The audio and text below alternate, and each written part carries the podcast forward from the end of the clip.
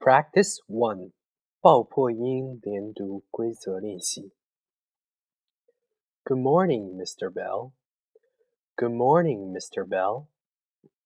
Good morning, dear. Good morning, dear.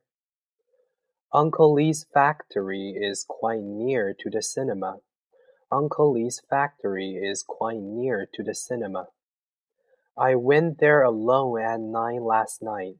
I went there alone at nine last night. Do you know his bike number?